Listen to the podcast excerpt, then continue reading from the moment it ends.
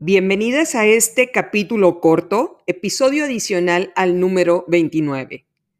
Les voy a mencionar las ocho reglas de Abby Wambach para cambiar el juego.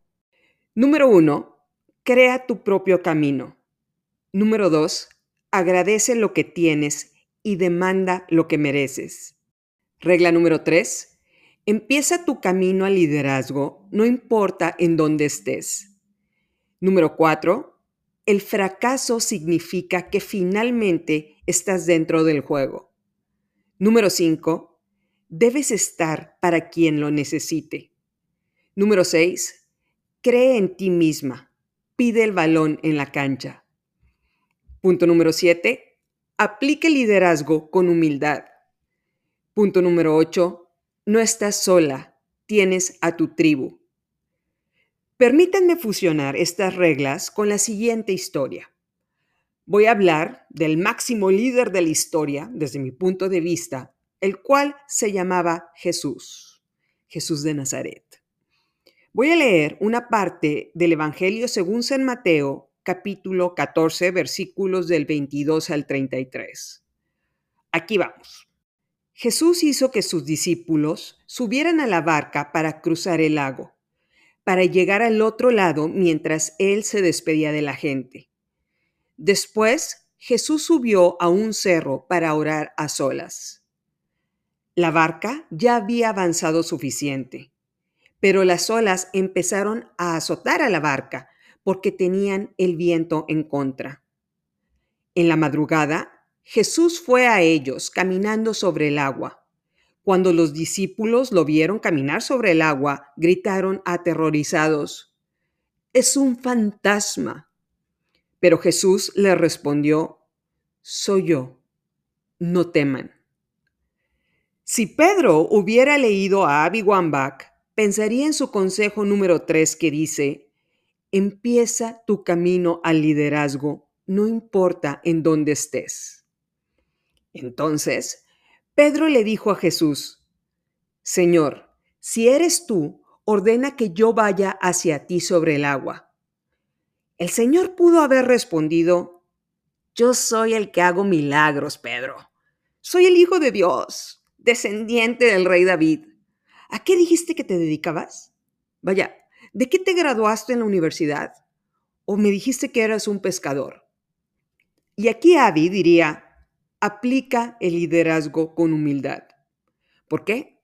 Porque Jesús le dijo a Pedro, ven.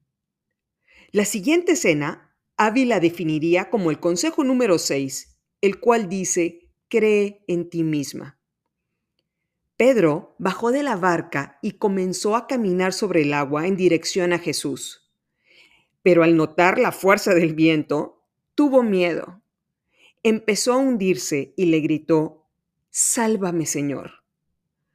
Aquí podría llegar Juan Camaney a decirle, vámonos a Aca, mi Peter. Somos pura gente premium, como tú, el que abriste las puertas del cielo. O la tía Babas diciendo, la mitad del goterito, hijito, y el vino, y el lunes ya no te acuerdas de nada. O Hamish, el de los Juegos del Hambre, diciendo, Acepta tu muerte inminente y tienes que saber en tu corazón que nada puedo hacer yo para salvarte. Pero así no va la historia. Jesús lo tomó de la mano y le dijo, ¿por qué dudaste, hombre de poca fe? Qué increíble momento. ¿Por qué dudaste? En palabras de Abby, el fracaso significa que finalmente estás dentro del juego. En el camino al emprendimiento tenemos que cuidar muchos detalles. El efectivo, la motivación diaria, los procesos, enfocarnos a ventas, pero algo que profundizamos en esta temporada es evitar hundirnos con los fantasmas del pasado, con el estatus, no jugar en equipo o esperar a que vengan a salvarnos. Lo que nos enseña esta historia es que todo comienza por ti. Tú tienes que decidir caminar sobre el agua. Crea tu propio camino, diría Abby.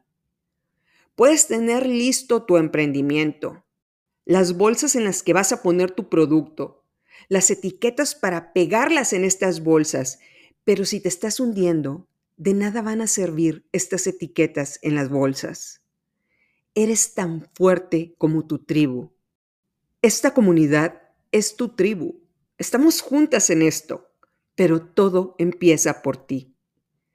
Cuando sientas que te estás hundiendo, recuerda que no eres caperucita. Si sientes que tu vida es muy difícil y te estás hundiendo en la depresión y el miedo, recuerda las palabras que el Señor le dijo a Pedro. ¿Por qué dudaste, hombre de poca fe? Un paso a la vez, querida comunidad. A cada una le llega la hora para caminar en el agua y cuando lo hagamos será una de las satisfacciones más abrumadoras que hay en el mundo. Soy Estivalis Delgado y esto es Se empieza de cero.